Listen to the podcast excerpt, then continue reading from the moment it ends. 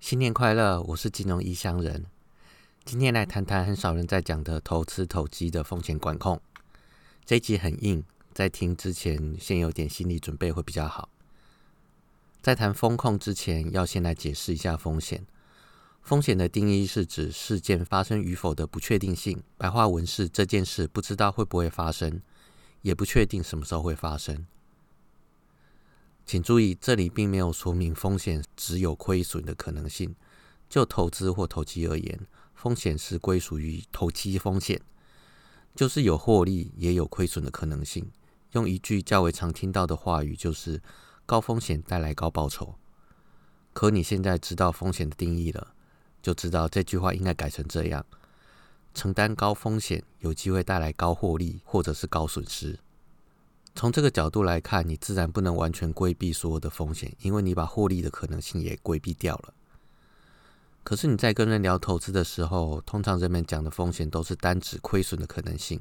当你连定义都弄错的时候，怎么有办法管控的好呢？再来谈谈风险的分析。风险的分析指的是对所有事件发生的可能性进行分析，这需要思考的广度与深度。平常就要养成习惯，用第一原理去思考，大量阅读才容易做到。常见的风险分析问题案例一：股票、期货风险差异分不清楚。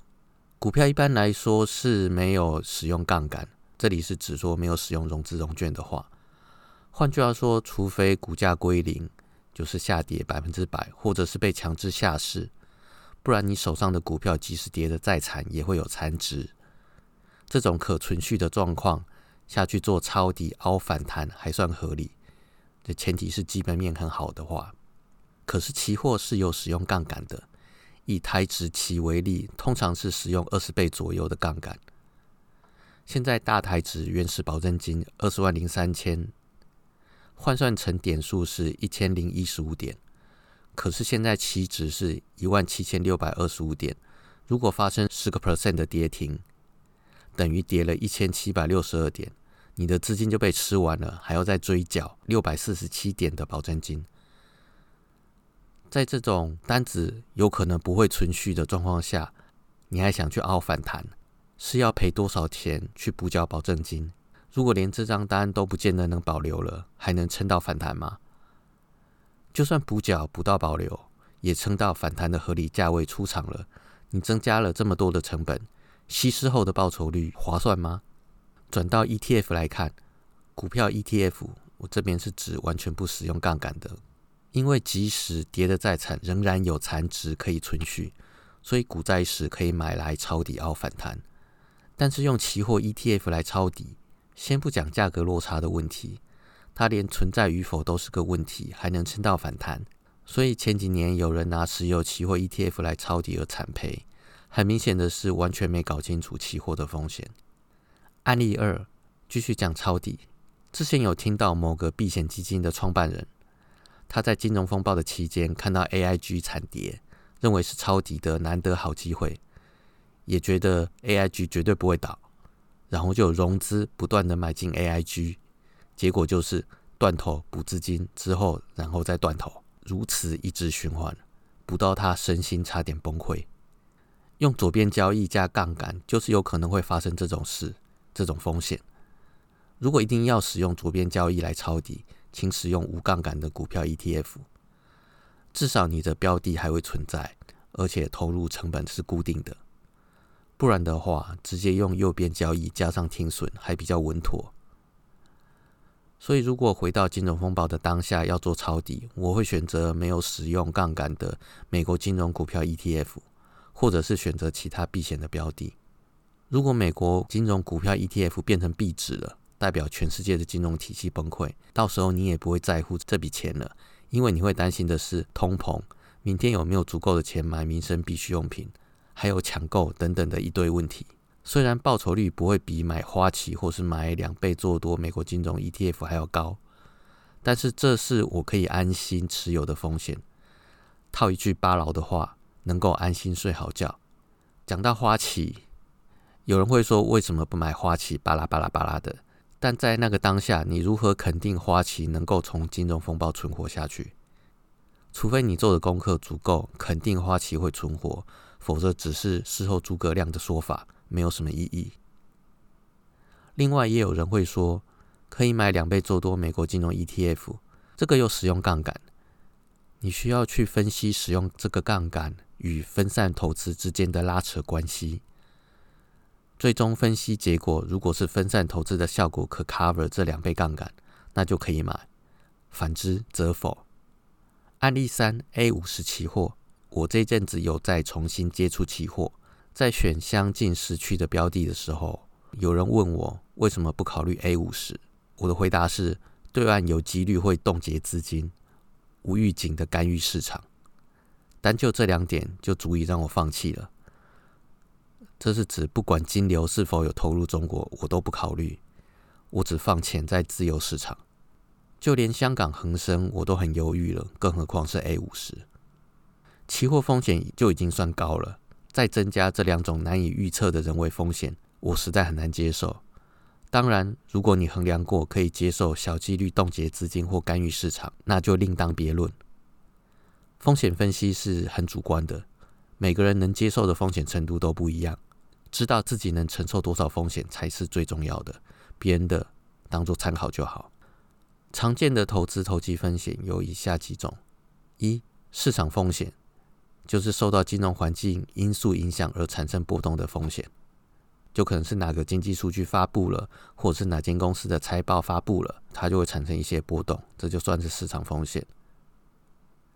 二、汇率风险，当你资金的币别转换的时候所产生的获利或损失，这个在买卖及持有外币基金的时候一定会发生。之前有买南非币配息基金的人应该很有感觉。三、利率风险，受到利率上升或下跌而产生的波动，这种风险通常在债券上容易看到。四、系统风险就是股灾啦。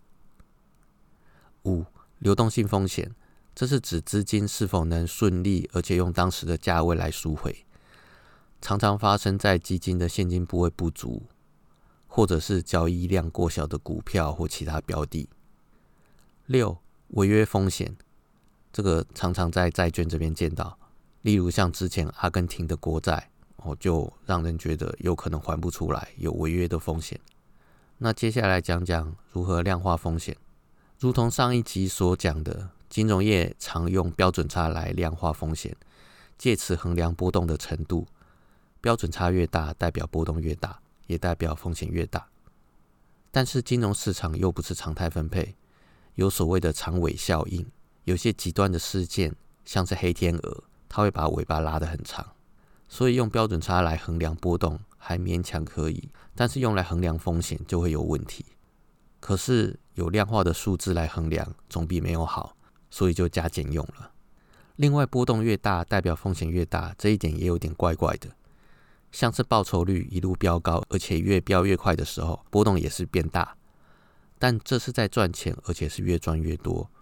如果这个时候把它当做标准它变大，然后风险变大，而去缩减它的部位，不是要减缓它的获利进账吗？这跟获利极大化有冲突。接下来进入正题，风险的预测跟处理。一般来说，风险的预测可以从发生几率，还有风险的强度。两个维度分成四个象限，那第一个是几率大风险大，第二个是几率小风险大，第三个是几率大风险小，第四个是几率小风险也小。那常风险常见的处理方式有四种：一、规避风险，这是消极的躲避风险。以投资投机而言，就是不投资金到那个商品或是策略当中。常常用在还没有建立部位的时候，而且几率大、风险大的象限当中。二、预防风险，预先做一些消除或者是减少损失的措施。以金融领域来看，就是避险，常常用在几率大、风险小的象限。三、自留风险，就是自行吸收风险，常常用在几率小、风险强度也小的范围内。例如，长期投资会忽略短期的波动。第四个，转移风险。顾名思义，在事件发生之前，通过出售或者是保险等方式，将风险转移出去。常常用在已经持有部位而且几率小、风险大的范围，像是股灾，例如替自己的部位买个保险，或者是某些金融机构将有问题的房地产债券包装成不容易分析的商品，然后把它出售，最后造成了金融风暴。那这里不是讲说转移风险不好，而是这只是举个例。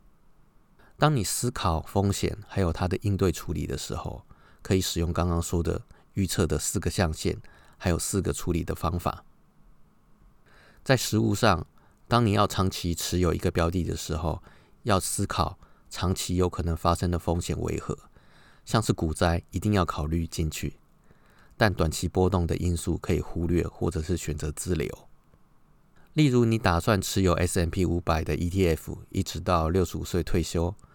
那你就要评估这几十年美国的经济成长是否长期向上。若只短暂停滞个两三年，则可忽略。在这几十年内，会不会有其他的经济体可以成长到威胁并压抑美国的经济成长？可能会遇到几次的大中小型的股灾，它的规模又为何？可能的跌幅又为何？费的政策的方向，包含利率为何？主席是谁？总统是谁？会不会像川普一样强力干预金融政策？这些都是长期持有标的的时候你需要考虑的一些因素。但是如果是短线甚至是当冲的话，以上长期因素基本上可以忽略，要改考虑短线的因素，例如每天的波动影响、策略是否完善、自己如何能百分之百完美的执行、每笔交易最大承受风险是几个 percent。以保证金交易、杠杆交易而言，通常是建议每笔最多一到两个 percent。如果是金融机构内的风控部门，则是会评估当下的因素，如某一国或某个产业未来的前景不好，就缩减它的部位比例；若前景好，则反之。以上是比较偏向学理，还有金融机构偏好的风险分析预测，还有应对方式。但是有些交易员 trader。对以上的方法或风控部门的做法并不以为然，有另外的见解。他们的思考主要是会考虑最大获利，而不是波动。有可能杠杆会开很大，也可能觉得风控部门不懂得交易。像是明明越赚越多，而风控部门却用波动风险扩大为理由，要缩减我的部位。这也是为什么有些交易员学会交易赚钱之后就离职，自己做交易过逍遥日子的原因。好了，今天就先讲到这边，祝大家新年快乐！